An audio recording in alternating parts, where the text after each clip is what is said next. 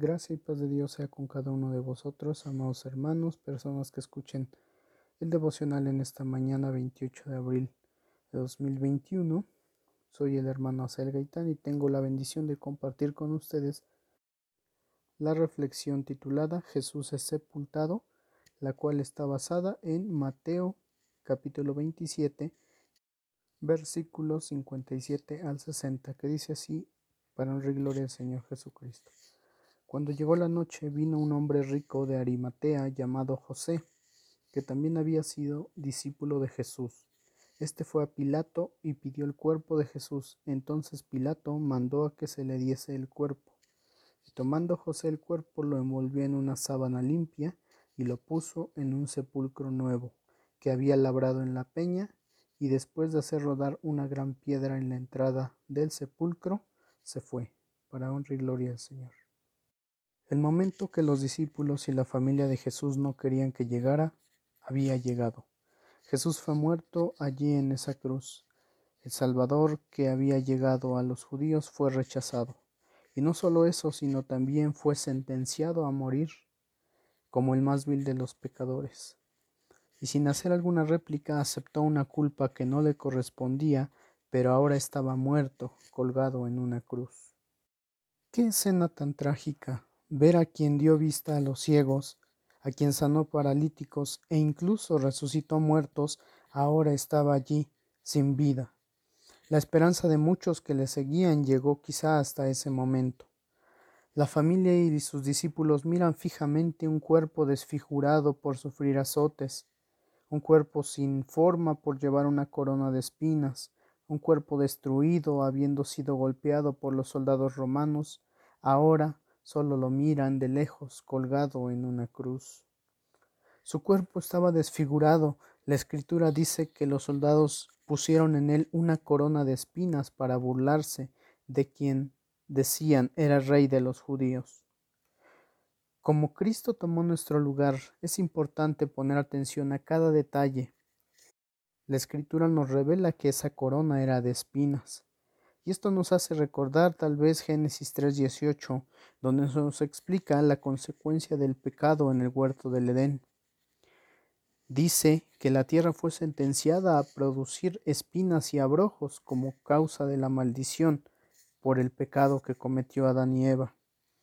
Es decir, las espinas eran el fruto de la maldición por el pecado. El apóstol Pablo dice en Gálatas 3:13, Cristo nos redimió de la maldición de la ley, hecho por nosotros maldición, porque está escrito, maldito todo aquel que es colgado en un madero. Es decir, lo que explica Gálatas 3:13 es que el Señor Jesucristo nos redimió, habiendo Él tomado la maldición que a nosotros nos correspondía por consecuencia de nuestro pecado. Es decir, que el padecimiento de Cristo al llevar una corona de espinas era la representación de la maldición del pecado sobre de él. No era simplemente una corona de espinas para burlarse de él. En ese momento había un simbolismo sobre del cual el pecado estaba encima de él. Pero no debemos de olvidar que Él tomó nuestro lugar, de tal forma que quien debía de estar llevando una corona de espinas como símbolo de la consecuencia del pecado, debíamos de ser tú y yo, pero Cristo tomó nuestro lugar. Ese cuerpo que estaba colgado en esa cruz tenía señal del sufrimiento que él había padecido, de los azotes que sufrió por los soldados. Las personas le escupieron en su camino al Calvario. Su cuerpo llevaba marcas de la cruz que tuvo que padecer por amor de nosotros. Es decir, o resumiendo esta introducción, para que tú y yo pudiéramos llevar una, la corona de la vida, Cristo tuvo que llevar una corona de espinas. Oh, qué grande amor, qué grande sacrificio, qué grande representación del amor que Cristo tiene para contigo. Esa corona de vida que tú puedas llevar cuando Cristo venga por nosotros, Cristo la padeció llevando él una corona de espinas. Así sufrió Jesús hasta finalmente morir en su humanidad. La escritura nos dice que después de este acontecimiento, un discípulo adinerado llamado José de Arimatea, fue ante Pilato y pidió el cuerpo de Jesús. Es que por tradición los cuerpos de los criminales crucificados se dejaban allí en las cruces para que se pudrieran o para que fuesen devorados por las aves de rapiña. Pero los judíos no querían semejante imagen durante la temporada de la Pascua, así que decidieron entregarle el cuerpo unas cuantas horas antes del día de reposo, el cual fue llevado a una sepultura la cual jamás se había utilizado, era una sepultura nueva. Dice la escritura que lo envolvió en una sábana limpia y lo puso en un sepulcro nuevo.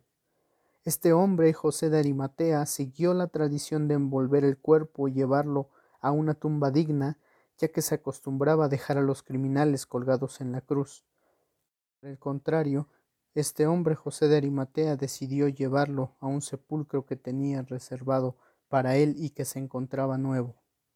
En el plan perfecto de Dios, una de las posibles razones por las cuales el cuerpo de Jesús fue depositado en una tumba jamás usada fue para que cuando el cuerpo saliera y la tumba estuviera vacía, ninguno dudara de cuál cuerpo salió. Gloria al Señor Jesucristo. El plan perfecto de Dios cubre cada uno de los detalles y en cada uno de ellos podemos encontrar el amor de Cristo, la misericordia de Él para con nosotros.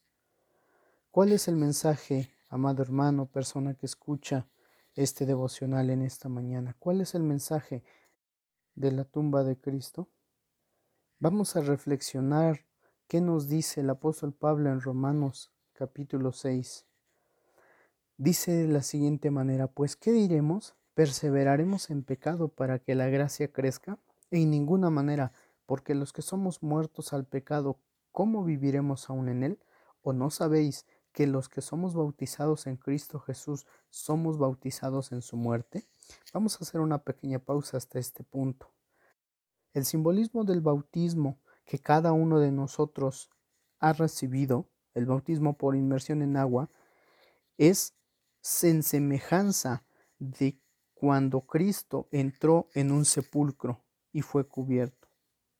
Dice el versículo 3, ¿o no sabéis que los que somos bautizados en Cristo Jesús somos bautizados en su muerte, es decir, que cuando nosotros estamos sumergidos en el agua en el acto del bautismo, es una señal pública de que aceptamos al Señor Jesús como nuestro único y suficiente Salvador, pero a la misma vez es el simbolismo en el cual nosotros estamos siendo muertos al pecado, así como Cristo entró dentro de la tumba para morir por nuestros pecados, de la misma manera nosotros al ser bautizados entramos en el agua para ser muertos al pecado. Dice el versículo 4 de Romanos 6, porque sepultados, porque somos sepultados juntamente con él a muerte por el bautismo, es decir, que es el simbolismo de nuestra sepultura cuando nos estamos bautizando de nues y esto a su vez es nuestra muerte ante el pecado.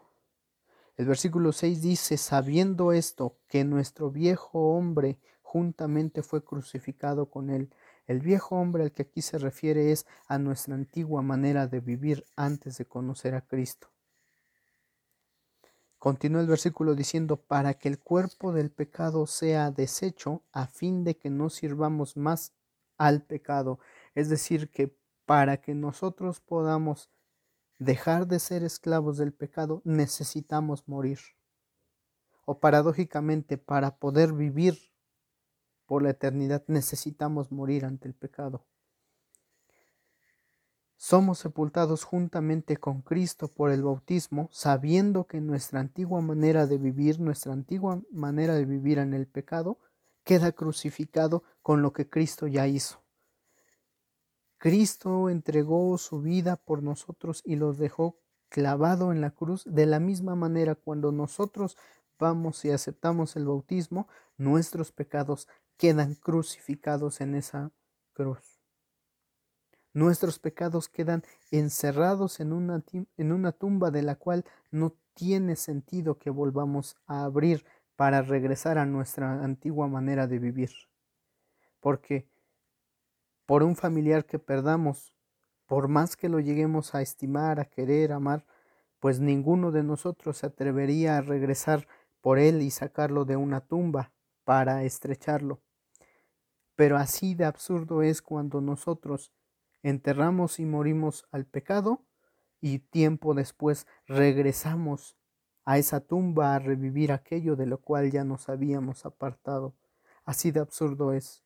Dice el versículo 6, sabiendo esto que nuestro viejo hombre juntamente fue crucificado con él, para que el cuerpo del pecado sea hecho a fin de que no sirvamos más al pecado. El simbolismo de la muerte de Cristo y de su sepultura es para que tú y yo demos muerte también al pecado, porque Cristo ya venció a la muerte, ya venció al pecado al estar en esa tumba. Dice el versículo 7, porque Él que es muerto, justificado es del pecado. Es decir, para que tú seas declarado sin culpa, necesitas morir. Necesitamos morir ante nuestra antigua manera de vivir, esa manera pecaminosa, esa manera de vivir en pecado, ya no debe de ser. Necesitamos sepultarla. Tenemos que morir al pecado para que podamos vivir por la eternidad con Dios en su reino. Hoy en día, cuando una persona muere, puede optar previamente por donar sus órganos. Dicho de otras palabras, una persona en vida puede elegir dar vida cuando muera. Cristo eligió darnos vida a través de su muerte, pero ya no para que tú y yo revivamos o vivamos un poco más de tiempo, sino esa vida que Él nos da es para siempre es una vida eterna. La palabra del Señor dice, mas Dios muestra su amor para con nosotros en que siendo aún pecadores, Cristo murió por nosotros, para que vivamos con Él por la eternidad. Esta es la reflexión, esto es lo que te invito, amado hermano, en esta mañana, a que podamos reflexionar en el gran sacrificio que hizo el Señor Jesús, en cada uno de los detalles que Él vivió para que tú y yo podamos tener vida. Esperando que esta reflexión sea para edificación de nuestros corazones, me despido de ti. Gracia y paz del Señor Jesús sea en tu corazón.